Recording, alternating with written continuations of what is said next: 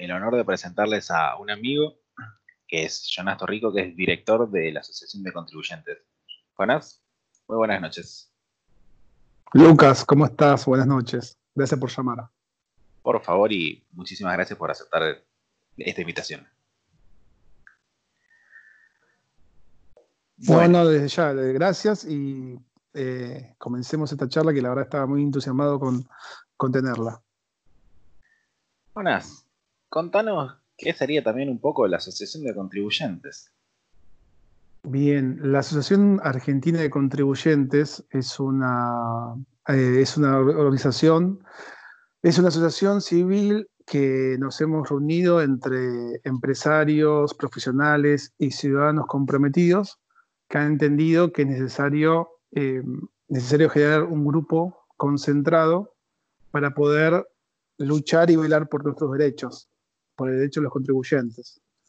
Así que nosotros, bueno, estamos trabajando en Argentina desde hace ya más de dos años y, bueno, tenemos varias acciones, varios proyectos que estamos realizando y bueno, ahora estamos, este año nos agarró un poco parados con toda esta situación que estamos viviendo, pero la idea, y es lo que nosotros generamos, lo disruptivo de nuestro trabajo, es que estamos trayendo a la Argentina proyectos, casos de éxito de otros países. Nosotros por medio de la Asociación de Contribuyentes estamos en contacto con más de 60 países que trabajan con nosotros, otras asociaciones de contribuyentes, de los cuales en 47 ya hemos logrado bajar los impuestos. Así que ahora estamos acá en Argentina y estamos aplicando esos casos de éxito. Quiero citar una frase que la escuché de Martín Ditwak, que quiero de paso comentarte que es muy probable que si no es en este capítulo, es en el siguiente, que va a estar también presente eh, participando en este podcast, que decía, hay muchos países que son infiernos tributarios y otros que son paraísos fiscales. ¿Qué me podría decir respecto a esto? Sí, lo que Martín ahí comenta es que hay países que tienen una presión tan alta que lo que hacen es, una presión imposible tan, alta que lo que hacen es expulsar a, la, inversión, empiezan, eh, comienzan a impulsar a los empresarios, a la gente de trabajo, y esa gente trata de resguardarse en lugares, en países donde uno pueda, donde están las condiciones para que puedan crecer como corresponde. Entonces, bueno, eso es lo que comenta ahí Martín en esa línea. ¿Se podría decir que Argentina es un infierno tributario? Sí, desde ya. Eh, hay muchas características que hacen de Argentina, de un país, un infierno tributario, y bueno, y Argentina las tiene todas. Serían esas son alta presión impositiva, eh, hay una poca, poco respeto por la propiedad privada y, a su vez eh, también está la multiplicidad de, impuestos. Así que entre todo eso se hace un combo eh, explosivo para el que quiere invertir. Ya que sacamos el tema de respecto a los infiernos tributarios, te quería comentar algo que sucedió hoy eh, y quería que me des tu análisis ya que te dedicas completamente a lo que es la presión propia fiscal de la Argentina. La empresa de aerolíneas LATAM eh, hoy prácticamente se fue de la Argentina dejando a 1.700 personas en la calle. El gobierno, el gobierno se excusa diciendo que es por problemas de la propia pandemia y las faltas de vuelo por las limitaciones que ellos mismos impusieron. Pero lo que me resultó un tanto extraño, y es acá donde quiero que des tu opinión, es que la TAM tiene también sedes en Chile y en Brasil.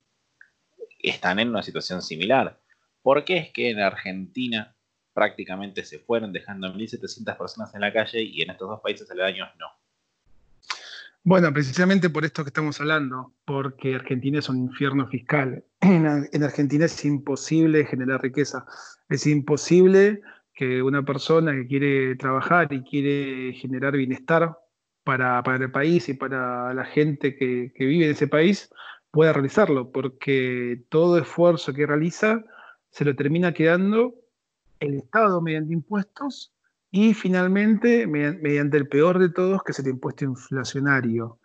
Y esta excusa que dice el gobierno de que, bueno, es un tema por el coronavirus, bueno, lo cierto es que en Chile y en Brasil eh, actualmente están peor, por lo menos Brasil, en, términos, bueno, eh, de cantidad nominales de muertos, y así todo no se están yendo. Entonces, bueno, lo que sucede es que lamentablemente por una por las medidas políticas económicas que, que no solo que bueno, y acá quiero aclarar, no solo este gobierno, sino que es un historial, digamos, sino que es una es un historial que tiene Argentina de ser eh, de ser prácticamente enemigo del, trabajador, enemigo de la persona que quiere emprender.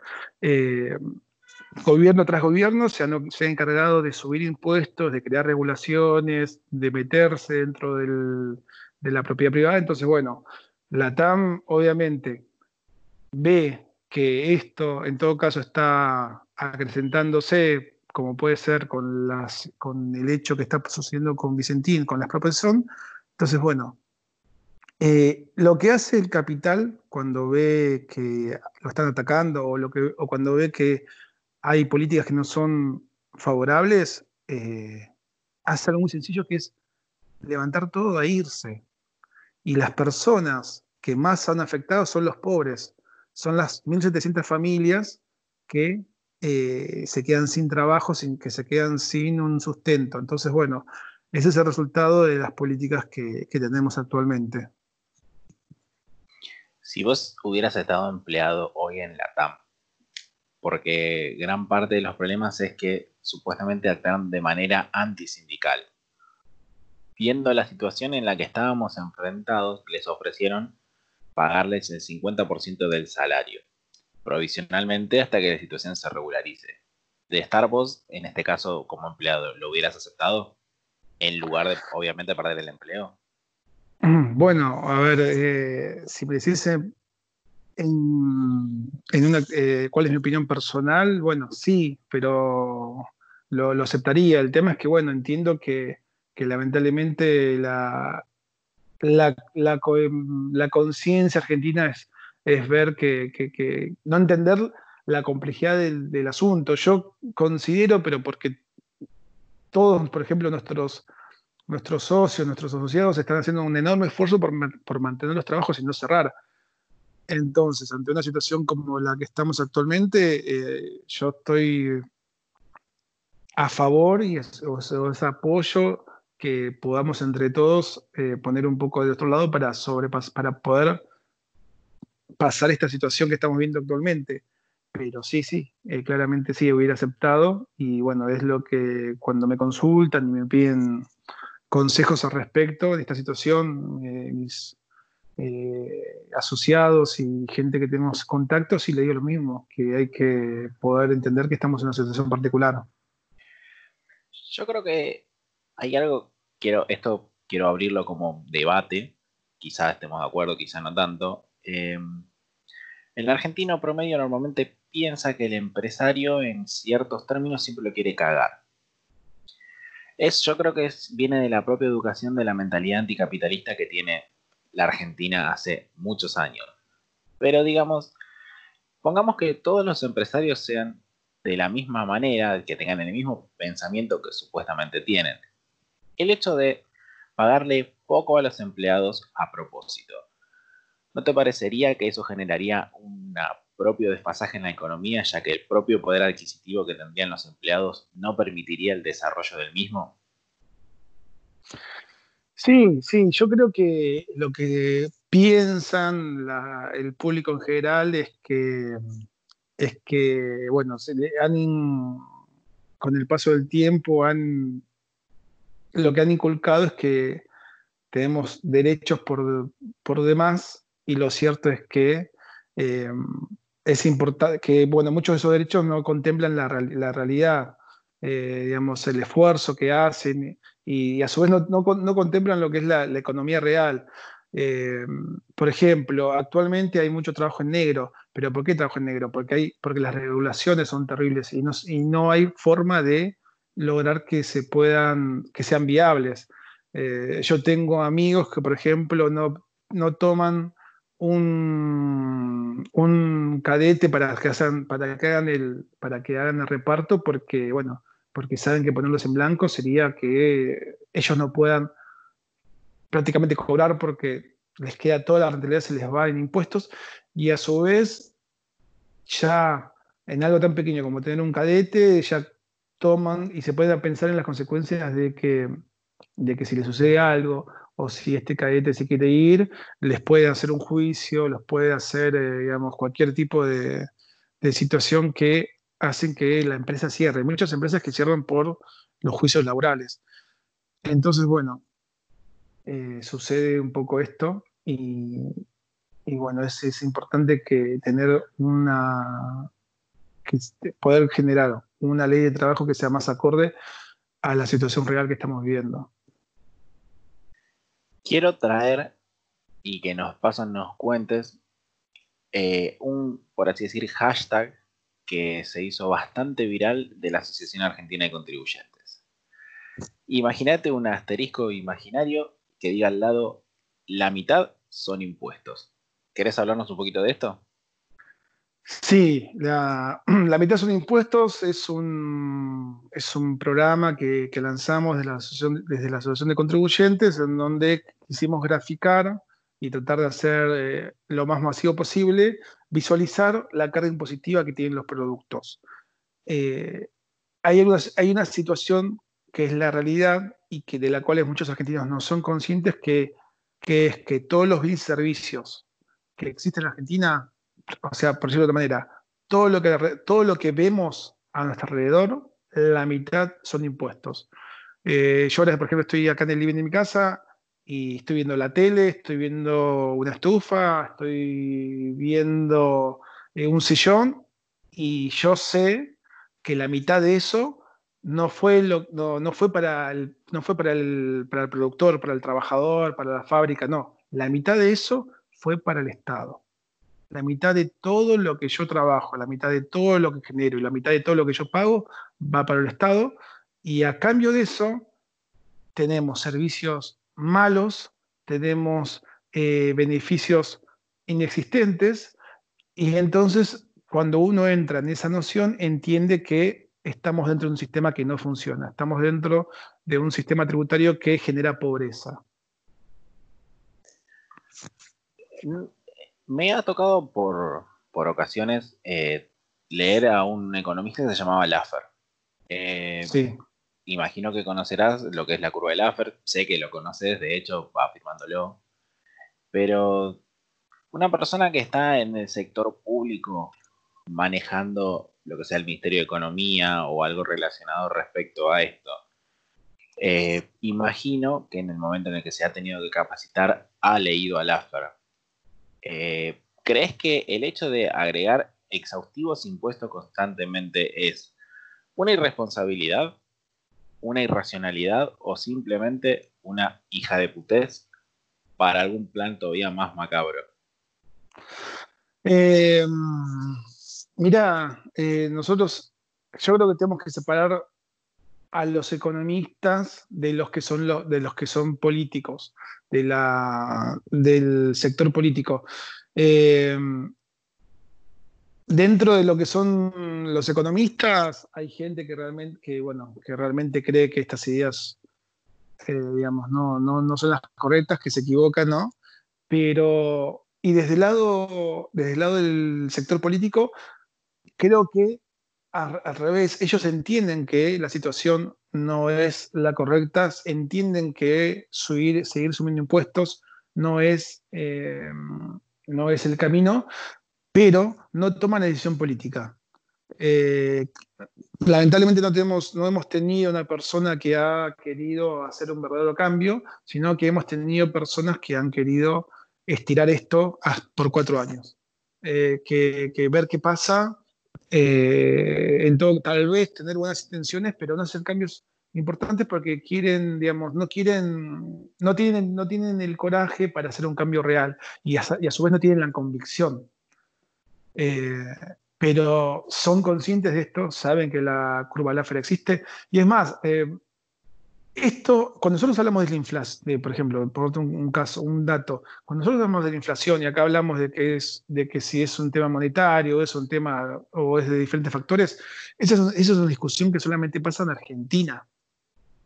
De 190 países, los únicos, hay solamente apenas 5 países con inflación de este estilo. Después, los otros 180 países han entendido que sea, cómo se tiene que combatir la, inflación. Entonces, bueno, no es un tema de que, de, que no está la información, sino que es un tema de decisión política. Acá no tenemos, no hemos logrado tener políticos que entiendan que este no es el camino. Y es bueno, y en su momento tal vez lo hemos tenido, pero eh, rápidamente eh, han cambiado, han venido otros gobiernos y han tirado por abajo todo, este, todo lo que se han hecho. ¿Cómo te sentirías si, por ejemplo, en Argentina funcionara como un país de primer mundo, como puede ser Suiza, que las provincias funcionen como cantones y tengan competencia fiscal entre ellas? Bueno, si eso sucede sería, sería excelente. Es más, eso forma parte de uno de los proyectos que tenemos. Nosotros queremos que las, que las provincias compitan porque esa va a ser una manera de poder lograr la baja de impuestos y a su vez poder tener eh, mejores beneficios para los contribuyentes. Eh, desde ya que la competencia siempre es sana porque en la competencia el que se beneficia siempre es el trabajador y el consumidor, porque, tiene, eh, porque va, a tener, va a tener mayores beneficios, porque va a tener, va a va a haber posiciones contrapuestas que van a querer obtener el, el favor de esta, de esta persona, del trabajador, del empresario, del contribuyente, y bueno, van a querer que empiecen a, venir a su, a su región. Sería un gran paso. Parte de uno de nuestros proyectos es ese, comenzar a que las, em, que las provincias empiecen a competir. Eh, yo creo que se puede lograr. Tenemos eh, un proyecto que estamos armando con respecto a eso y bueno, es, es, cuestión de comenzar a trabajar, es, es, cuestión de comenzar a hacer ese, ese camino. Cuando nos dejen salir. Sí, sí, lamentablemente eso nos, a nosotros nos, nos, ha afectado muchísimo porque muchos de nuestros trabajos presenciales, tener reuniones con, con, el poder político, con diputados, con senadores, con intendentes, y la verdad que bueno, con esto no hemos podido eh, concretar estas reuniones eh, y la verdad que no es lo mismo un Zoom, no es lo mismo un WhatsApp, una llamada telefónica. Es importante eh, una reunión presencial y para ir sumando más, eh, más, más, para seguir sumando políticos adeptos a la causa del contribuyente, que, que los hay. Los hay, lo hemos ubicado y cada día a partir de tener estos contactos podemos seguir ampliando esta red que estamos creando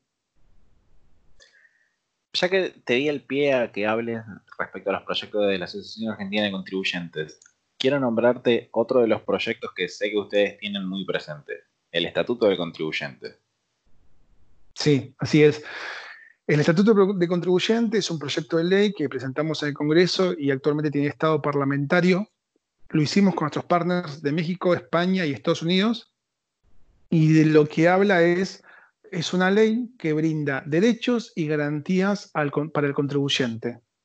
Eh, esto es algo totalmente disruptivo en Argentina, porque hoy en día eh, el contribuyente no tiene derechos, eh, no tiene prácticamente, es, digamos, está, es por debajo de lo que son derechos básicos del ser humano, porque, por ejemplo, por otro un caso, nosotros en el proyecto de ley en el Estatuto Contribuyente, eh, si lo aprobamos, vamos a eliminar algo que se llama el SOLVRP. El SOLVRP es, eh, es, un, es un poder que tiene la FIP que significa paga y luego reclama. Eso lo que dice es que cuando la FIP entiende que vos cometiste una falta, para que vos puedas defenderte, primero tenés que pagar la, primero tienes que pagar la pena, primero tienes que pagar la multa. Eso es terrible, porque eso, eh, si lo comparamos con el derecho penal, cuando en Argentina, dentro del derecho penal, eh, una persona es inocente hasta que se muestre lo contrario. Bien, una persona puede salir a la calle y cometer un robo, un asesinato, un, un secuestro, pero va a ser inocente hasta que pase por el juicio. Bien, para el contribuyente eso no existe. Para el contribuyente esto no es así. Cuando la FIP dice que vos sos culpable, vos sos culpable. Se acabó. Y me tenés que pagar tanta fortuna de, dinero que lo que termina haciendo, eso es llevar eso hace que lleven al, a la ruina y, a la quiebra a un montón de empresas. El Solver, el Solver RP ha llevado a la clandestinidad a miles de cientos de miles de empresas.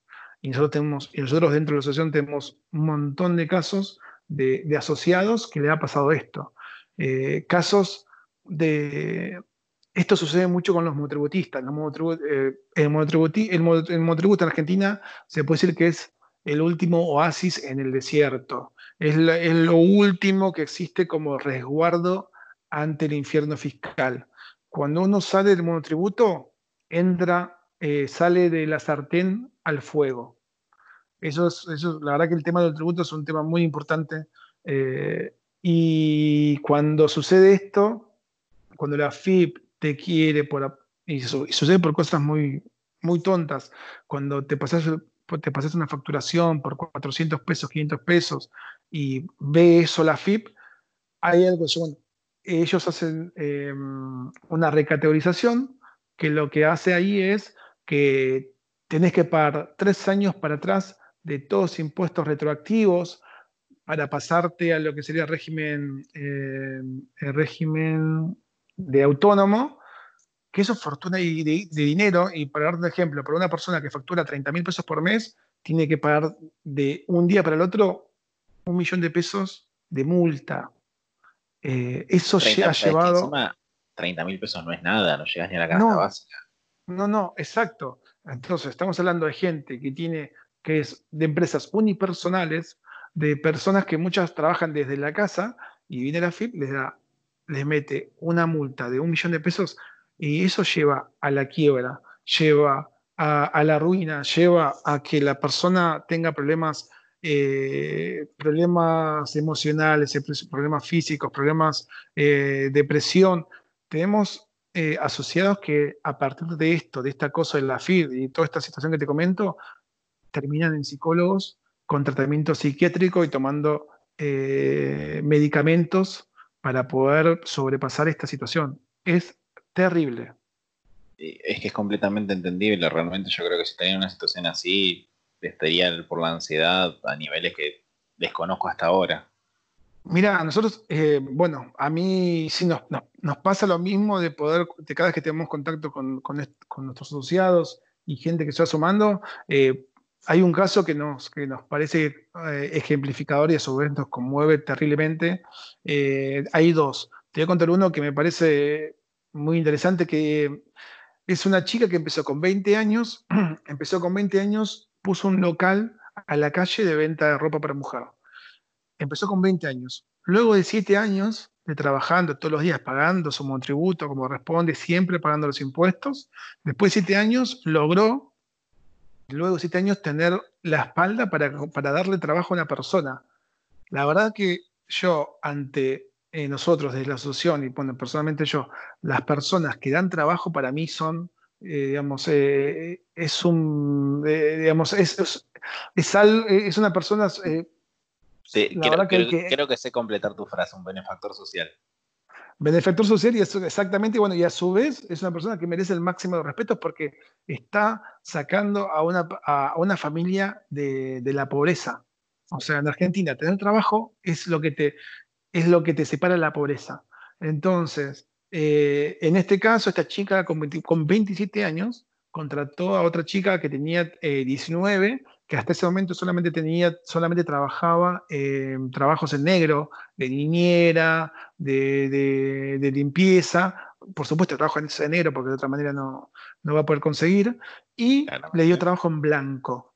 La, piba, la chica feliz de la vida, que bueno, o sea, eh, ella vive con la madre, la, nueva empleada, va a poder ayudar en la casa, va a tener obra social, va a tener jubilación, va a tener todos esos beneficios que significa estar dentro del, sistema en blanco.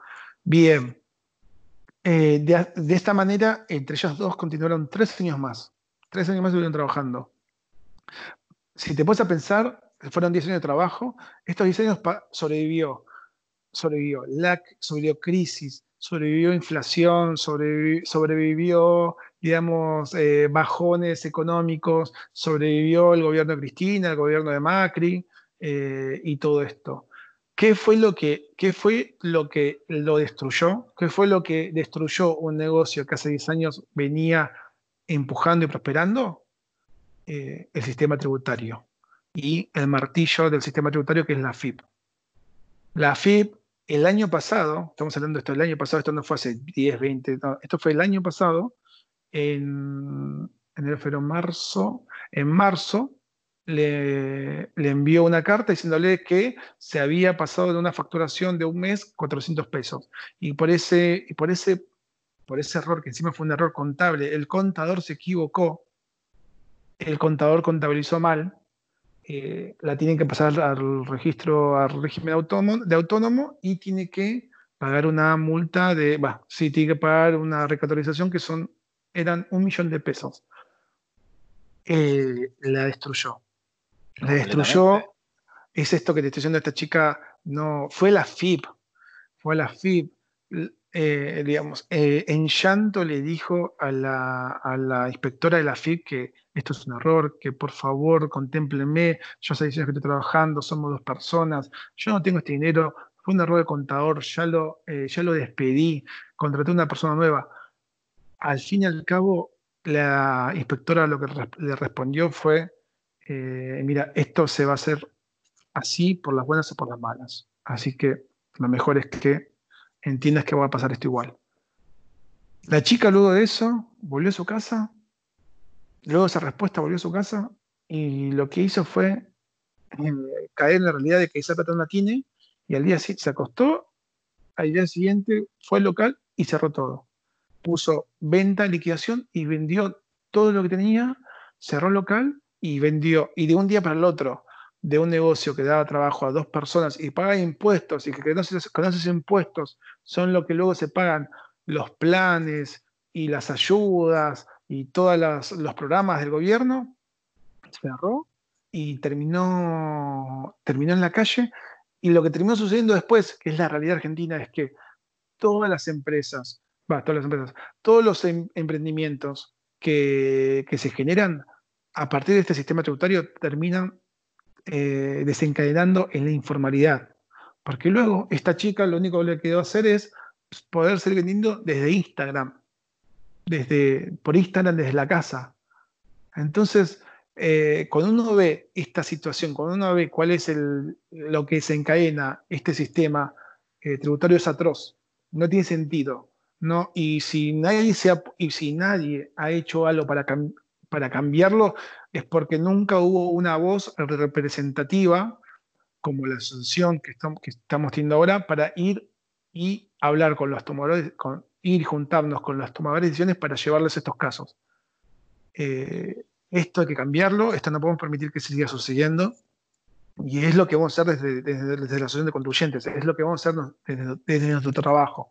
Vamos a generar leyes para que estas situaciones no pasen más, para que no haya ninguna persona que tiene que quedar en la calle tiene que terminar, tiene que tirar diseños de trabajo porque hay un sistema tributario que está mal hecho voy a tomar el portavoz de todos aquellos que están en blanco y que son emprendedores para, para decirles que realmente lo que están haciendo ustedes es completamente heroico. Porque considero que en Argentina la gente de bien que está viviendo todo, toda esta penuria, toda esta miseria realmente no lo merece.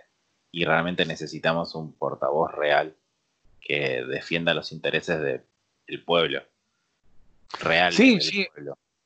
Exacto, exacto. Eh, bueno, ahí es una palabra que la verdad nosotros también la, aplicamos. Nosotros cuando hablamos de, contribuyentes, hablamos de trabajadores. Acá se habla mucho de, de, de los trabajadores, de que hay que hacer las cosas por los trabajadores. Bien, los contribuyentes son trabajadores. La gente que, contribuye con impuestos es la que trabaja. Entonces, a ellos hay que defender, a ellos hay que proteger. Eh, y, y, qué sucede? Hay algo, digamos, parte de las cualidades que tiene el, trabajador argentino es precisamente de que de lo único que se ocupa es de, trabajar, de producir, de generar, de tirar de para adelante y, bueno, y más allá de que, sabes que, más allá de que ves que a, alrededor está todo mal, vos decís, bueno, ya está, no se puede hacer nada, yo sigo trabajando. Bueno, esa situación de que nunca hemos parado para poder hacer algo al respecto es lo que, es lo que ha hecho que hemos permitido, hemos dejado, hemos dado, hemos dado lugar a que el Estado eh, avance sobre, nuestra propiedad, avance sobre nuestro trabajo, habrá, avance sobre nuestro, eh, sobre nuestro dinero y hemos permitido que, bueno, llegar a este punto. Eh, es, es, es, importante tomarse ese momento para pensar de cómo hemos permitido nosotros como sociedad llegar a este punto, porque esto no fue mágico, no hemos llegado acá de un día para el otro, no, es constantemente, día por día, mes por mes, año por año, gobierno por gobierno, que han avanzado sobre los contribuyentes. Quiero, voy a, voy a decir algo que lo dije también en el podcast pasado. Eh, antes de la vuelta a la democracia, el Estado era tres veces más chico y la pobreza era seis veces menos. Eh, dando pie a lo que acabas de decir vos, cómo gradualmente se fueron metiendo en nuestra vida, en nuestra billetera, en nuestros emprendimientos, inclusive hoy por hoy tenemos que tolerar que alguien, como por ejemplo una Victoria Donda, que se alimenta, cuyo sueldo es parte del IVA de los fideos de un chico pobre, nos diga qué decir y qué no. Pero es increíble que hayamos permitido esto. Sí, sí, sí, total, Totalmente. Em, hace poco veíamos, bueno, hace poco vi un informe que comparaba los cheques que envía el gobierno desde 2001 a 2020, en donde antes de 2001, cuando estaba, bueno, antes del gol, bueno, antes de, lo que fue la crisis, eh, eh, la crisis de 2001, em, habían si no me equivoco, si no me confundo, eran 6, 9 eh, millones o 6 millones de, cheques y hoy tenemos 20. Y, la pobreza no descendió, aumentó. Entonces, ese, entonces, ese falso dilema es, es mentira. Nos, nos, está mintiendo, nos está engañando. No es cierto que a mayor estado haya menor pobreza. Pero es que es hasta prácticamente ilógico. Yo creo que es la falta de educación financiera o de prácticamente de sentido común, porque es obvio que decir más Estado quiere decir que es menos plata que vas a tener en tu bolsillo. Es de lo que la mitad son impuestos va a ser el 75% son impuestos, el 80% son impuestos. ¿Cuánto más? Sí, exacto. Bueno, eh, es que, y todo es día a día, esto va a ir sumando si no hacemos algo al respecto.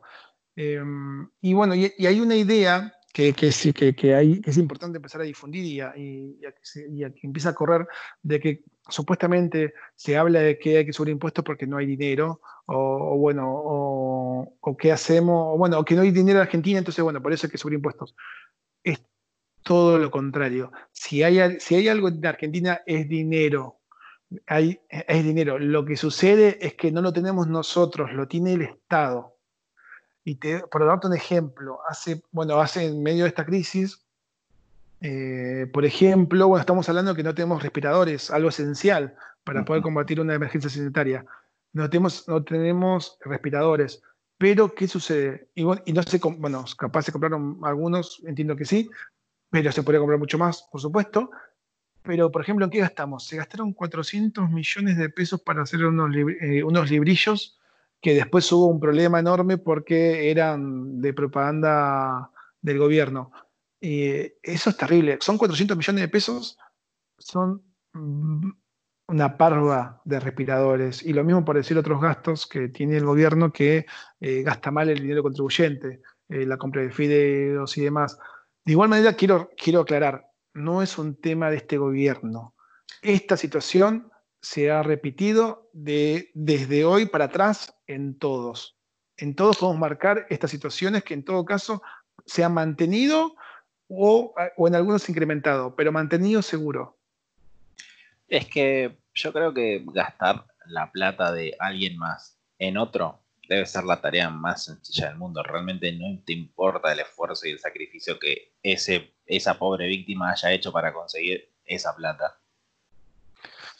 Eh, bueno, sí, es, eh, es, el dinero contribuyente, es el dinero que debería estar en los bolsillos de los trabajadores para, para sus familias, eh, para que tengan un mejor pasar. Hay un informe que se llama El Día de la Liberación Fiscal, que es muy interesante, que es una estadística que se genera a nivel mundial, donde lo que se hace es, si eh, un trabajador de diferente país, de cada uno de los países, comienza a principio de mes eh, y trabaja para pagar sus impuestos, ¿qué día dejaría de pagar los impuestos que tiene que pagar en ese país? Eh, está muy bueno porque te grafica que algo que es que nosotros pagamos impuestos. digamos que todas las personas no, lo, no, se dan cuenta porque digamos, está, está hecho de una manera en la que pasa despercibido, pero todos pagamos impuestos. Y por ejemplo, en, en Chile, el día de la evaluación fiscal, el día que dejas de pagar, el día que dejas de trabajar para el Estado y comenzás a trabajar para tu familia, es en marzo. En Estados Unidos también es en marzo. En Australia es en abril, en Nueva Zelanda es en abril, y así van subiendo otros países. En España es en junio, en Inglaterra es en junio.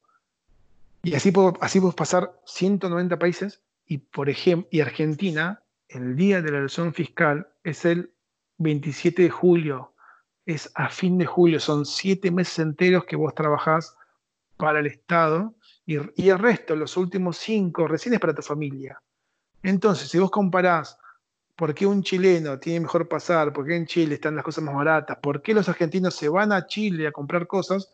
Es porque allá pagan menos impuestos. ¿Y por qué tienen un mejor, un mejor estilo de vida? Es porque los chilenos cuando trabajan, trabajan solamente tres meses para el Estado, el resto para su familia, y en cambio acá son, son siete meses. Es más del doble. Y pensar que que hasta hace seis meses atrás la gente hablaba de que el modelo de Chile era un modelo que fracasó, cuando bajaron la pobreza del 40 al 8% en 30 años. Sí, sí, sí, es que bueno, no se tiene, no se tiene esta visión eh, a largo plazo, que es como te, te, digo, por ejemplo, en este, acá en Argentina, eh, nosotros no, no, no, analizamos eh, la situación del contribuyente solamente por los últimos seis meses o teniendo en cuenta el último gobierno de Macri. No, nosotros analizamos la totalidad y a lo largo de la historia eh, moderna argentina se han ido avanzando contra, contra los contribuyentes. Y bueno, y en Chile mm, se habla de, proyectos fracasados, pero lo cierto es que si miran los datos duros, en todos los, en todos las estadísticas que comparamos están mejor. La pregunta, eh, a ver, te voy a comentarlo de esta manera. Eh, hoy estaba chusmeando en Mercado Libre, porque lamentablemente con el problema de la cuarentena en algún punto me pongo en improductivo. Por esas casualidades eh, me puse a mirar la Ford Kuga. Supongo que la conoces, viste, una, tipo una SUV, sí. auto tipo camioneta. ¿Sabes que me puse a mirar en Amazon? Está 28.265 mil dólares. Pase de Amazon de Estados Unidos a eBay de España y está a 32 mil dólares. ¿Sabes cuánto cuenta en Argentina? Por lo que vi está más de 48 mil 48 dólares. Por favor, es prácticamente el doble. Sí, sí, sí, sí, sí. sí.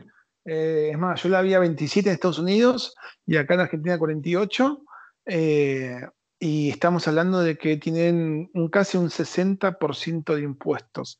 los autos acá en Argentina tienen un eh, casi un 60% del, del, auto son impuestos. Uno, cuando va a concesionaria, eh, tiene que empezar a cambiar el vocabulario. No tiene que decir, bueno, me gusta ese auto, me llevo ese auto, dame ese auto. No, tiene que decir, dame dos autos.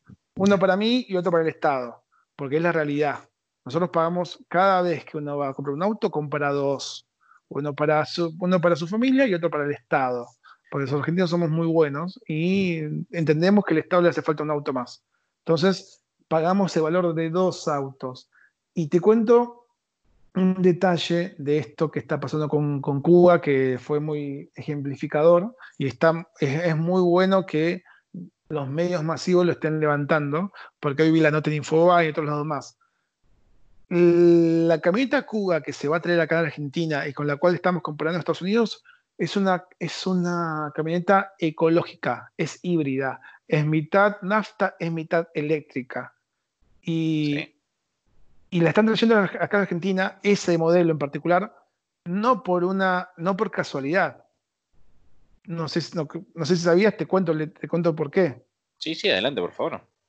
Eh, no la están trayendo acá por casualidad, lo están trayendo porque al ser ecológica, el Estado eh, argentino, en este caso, eh, tiene una norma, una regulación que le da un beneficio impositivo a las a los autos híbridos para, bueno, por el tema de, del, cambio climático.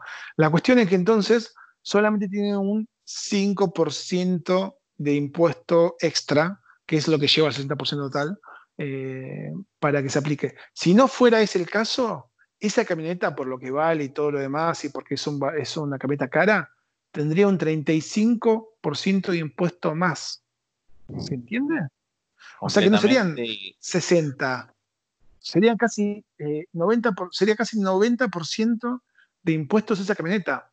Es terrible, es increíble. Eso está, eh, lo leí en el ámbito financiero, así que lo pueden buscar. Eh, la verdad que es, bueno, es, grafica el, el, sistema tributario infernal y a su vez sistema que no funciona que tenemos acá en Argentina. esto es lo que tenemos. Pero no solamente de que me parece inclusive hasta desleal los impuestos, o sea, los beneficios fiscales que tiene la, la Cuga en comparación a cualquier otro vehículo, sino que ¿a dónde va toda esa plata? Porque eh, los dos que somos del conurbano prácticamente vemos cualquier calle destruida. Vemos los hospitales que, que es lo que hablamos hace cinco minutos respecto a los que es respiradores ni hablar de la seguridad. Entonces... No, exacto. Sí, es lo, es lo que decimos. Eh, nosotros pagamos eh, impuestos de países de primer mundo, pero línea top 3, y, las, y los beneficios y, la, eh, y los servicios a cambio son nulos, no existe. No existe porque cualquier persona que puede tener la capacidad no las utiliza y tiene que pagar otra vez, tiene que pagar una tiene que pagar una escuela privada, tiene que pagar una, una, salud privada, tiene que pagar eh, seguridad privada, entonces no tenés educación, no tenés salud y no tenés, eh, y no seguridad, que son eh, en teoría los tres mayores beneficios que de, mayores preocupaciones que el Estado debería ocuparse con nuestro dinero. y es más, y en situaciones como estas, en donde en la seguridad, donde la salud ha tomado relevancia, lo que vemos es que eh, las, instalaciones y las instituciones que más pueden hacerle eh, frente al COVID de mejor manera y tienen más recursos son los, son, los sanatorios privados, son las obras sociales privadas eh, que tienen la gente que puede llegar a, que puede el trabajador pagar. Eh, entonces tenemos, entonces bueno, estamos, es, la visualización de cómo eh, el Estado ha fallado en brindar los servicios que le, que le pedimos a cambio de nuestros impuestos. Quiero hacer un, paréntesis para recordarte algo que pasó un mes atrás. Eh, ¿Recordás que Gines planteó de prácticamente expropiar los recursos de los centros de salud privados para que sean de beneficio público. Sí, sí, sí, sí, así es. Eh, bueno, eso es una, eso, eh, eh, esa es la manifestación de que el sistema público no, no funciona acá en Argentina, de que no está no, no tiene los recursos. Y, te digo, y bueno, esto es, esto es interesante y esto es algo que también tenemos que empezar a difundir. Si vos pones, si vos pones sobre la mesa el presupuesto de la salud pública sobre el presupuesto de la salud privada, la salud pública es inmenso y, lo que tiene la, la, contraprestación es terrible. Entonces, a eso voy cuando decimos, cuando digo que lo que sí hay en Argentina es dinero. En, en, la Argentina hay dinero, en la Argentina hay plata El problema es que no lo tenemos nosotros en el Estado. No solamente que prácticamente todos nos lo lleva el Estado, sino que además tenemos la mala suerte, ni siquiera diría suerte, sino que la mala fortuna de no tener moneda.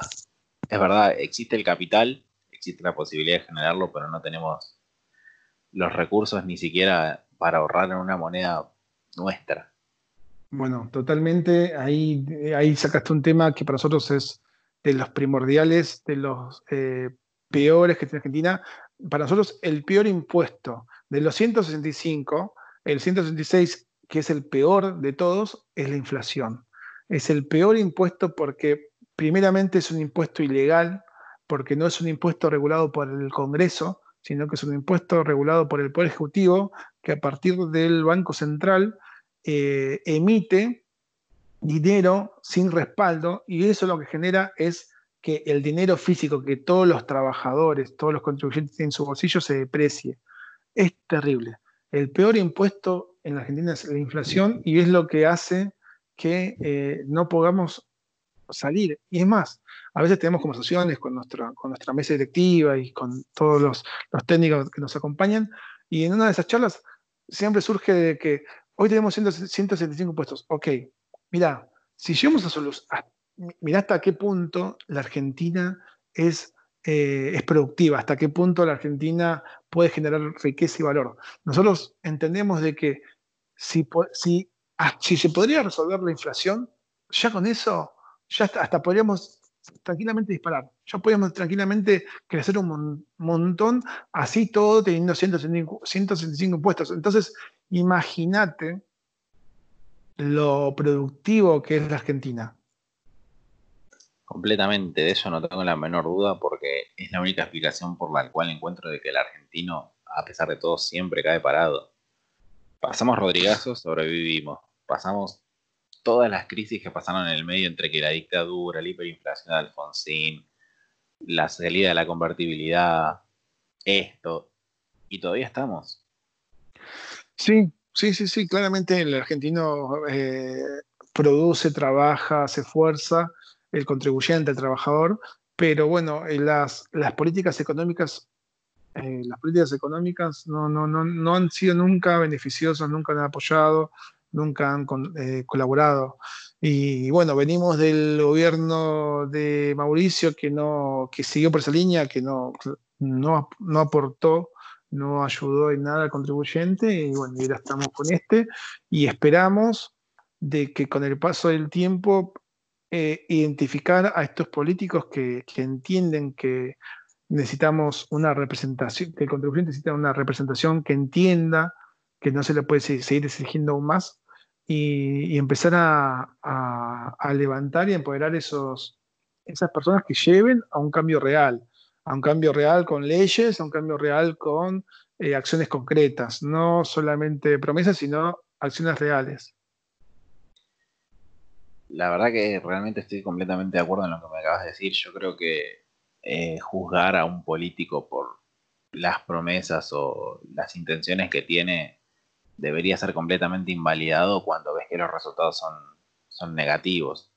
Porque es muy lindo proyectar de que sí, vamos a hacer 3.000 hospitales o 3.000 jardines apenas arranque la campaña, o vamos a decir, vamos a agregarle el 20% de la jubilación a los jubilados, pero si tenés una restricción de presupuesto que te lo impide, no podés prometer cosas que, realmente no vas a poder cumplir. Eh, eh, y no, la verdad que no, estamos, bueno, eh, estamos, el argentino que vota tiene que hacer ese, esa transición y ese, ese aprendizaje de que, de que estas políticas no, funcionan y bueno, tenemos que encontrar alternativas concretas que, estimulen y beneficien al trabajador. Quiero terminar este tercer capítulo de un podcast libertario y te quiero contar una última cosa. No sé si has visto, y quiero que me des una opinión, que toda la emisión espurria monetaria que está ocurriendo desde el 17 de marzo que arrancó la cuarentena, hay billetes de 1000 y billetes de 500 que tienen el número de serie duplicado. En lo que hemos discutido con Eli, es que están agregando de la misma contabilidad muchas copias para que contabilice únicamente uno, pero en realidad la cantidad de billetes que están largando a la calle es asquerosamente más grande de lo que realmente dice el crecimiento de la base monetaria. ¿Qué te parece? ¿Un error o un plan maquiavélico? Em, con, respecto a eso, eh, hemos visto esas, noticias, esas novedades. No tenemos, nosotros no tenemos eh, certeza de, que si, bueno, que, si lo están, bueno, si eso es un error o, capaz es una foto, no sabemos bien, la verdad, qué sucedió, qué sucede con esos casos. Lo que sí sabemos eh, por, un, en un, por un lado es que vemos que tampoco lo están haciendo con mucha. No lo están haciendo con, intención de encubrir. Yo creo que lo que vemos lo están haciendo a cara descubierta. No, no tienen mucha, eh, mucha preocupación por, emitir o esconder. Están emitiendo y, no hay problema. Están emitiendo. Así que mm, los, lo, que sí, lo que es cierto es que están invirtiendo, están emitiendo fortuna. Creo que ya están duplicando la base monetaria Mm, ya lo han duplicado y han emitido en seis meses, han, duplicado la base monetaria y bueno, eso a la larga va a, afectar, bueno, la inflación por supuesto. Y, creo que lo más interesante, más allá de, este, de, esto que decís, creo, creo que es estos, estas señales que da el gobierno por medio del ministro de Economía que pide o que él dice a viva voz que él no entiende cómo puede ser de que los argentinos eh, no ahorren en su moneda. Eso, la verdad, que es una, es una falta de respeto al contribuyente, es una falta de respeto al trabajador. Que, digan esas, eh, que digan, que, hagan, que hagan esas declaraciones son, son terribles. Yo, ahí, bueno, creo que va un poco el lado donde decís de que, porque hay que pensar, hay, hay que pensar de por qué dicen esto, si lo dicen desde la ignorancia, o si lo dicen porque creen realmente, están equivocados, o es porque tienen otros, eh, tiene otras, eh, otras intenciones ocultas, pero lo cierto es que es una falta de respeto. No hay, no hay esto, y esto es algo así universal. La verdad que sí, esto, no hay argentino, no hay persona en Argentina que, no, sepa, que no sepa que, que tiene que ahorrar en dólares porque si no la inflación lo mata. Así que la verdad que lo que hace acá el ministro con eso, que no difiere mucho de, de unos anteriores, algunos anteriores es lo mismo, a eso voy de que no es un tema de este gobierno. Todos los que vienen dicen que hay que ahorrar en la moneda, pero no hacen ninguna acción para que la moneda tenga valor. Entonces, es continuamente es eh, tomar del pelo contribuyente al trabajador y, a su vez eh, es tratar de, ocultar el robo, porque la inflación es un robo. Completamente. Sobre todo para los sectores más vulnerables que supuestamente dicen venir a defender. Por supuesto, porque al que más afecta la inflación, a la persona que más afecta es al pobre, es el que tiene menos recursos, porque es el que, es porque es que del, poco dinero que tiene es, es el que eh, de mayor, mayor manera lo, aplica en, alimentos. Y los alimentos, aumentar continuamente, cada vez, cada vez tiene para, para comprar menos comida, para alimentar, de, para alimentar de peor manera a su familia, y entonces el pobre cada vez es más pobre. Entonces tenemos lo que era la clase media, para mí ahora es clase trabajadora. Nosotros desde la Asociación de Conducentes entendemos que la clase media en Argentina prácticamente ya no existe, ya se le puede llamar clase trabajadora, porque el que trabaja puede ser clase media y decir de que tiene un techo. Si no trabajas sos pobre y, la clase media es prácticamente solamente una persona, es una familia que tiene trabajo, nada más. Y, y, entonces pasamos de clase media a clase trabajadora y de clase trabajadora ya a la indigencia. Y cada vez hay más pobres, cada vez hay menos clase trabajadora y cada vez tenemos más inflación, que es lo que genera esta situación. Lamentablemente, realmente voy a confesar que me aterra cuando abran la cuarentena por completo la velocidad de circulación de la transferencia de dinero con esta base monetaria. Realmente le tengo muchísimo pánico. Muchísimo pánico porque siento que realmente va a explotar. Realmente va a explotar y, lamentablemente nos agarra a todos muy, muy mal parados. Sí, bueno, sí, la verdad que no, no, no, no, no, no va a ser una situación eh, beneficiosa para nadie. Eh, esperemos que, que, el, gobierno actual, a partir de todas estas señales que va, que va a dar la economía y, la, economía, la economía real, eh, haga algo distinto. hay diferentes lecturas, hay personas que, que, piensan que puede llegar a pasar algo a partir de una gran crisis, una, algo diferente. Bueno, eh, no lo sabemos. esperemos que en todo caso que de todo este esfuerzo que están haciendo los trabajadores, los argentinos, salga algo positivo eh, en corto, mediano plazo, que salga algo bueno. Esperemos que así sea, porque realmente, si no, nuestro destino, nuestro destino lamentablemente va a estar bastante, bastante incierto. Jonás, te agradezco muchísimo la participación. Sabes que para mí siempre es un honor conversar y debatir con vos. Gracias, gracias, muchas gracias. Lo mismo digo, muy, muy interesante, la verdad se pasó rapidísimo. Realmente sí, ya pasó prácticamente una hora en nada. El tiempo completamente es relativo. Así es. Bueno, muchísimas gracias y nos vemos en una próxima edición. Bueno, gracias, hasta luego.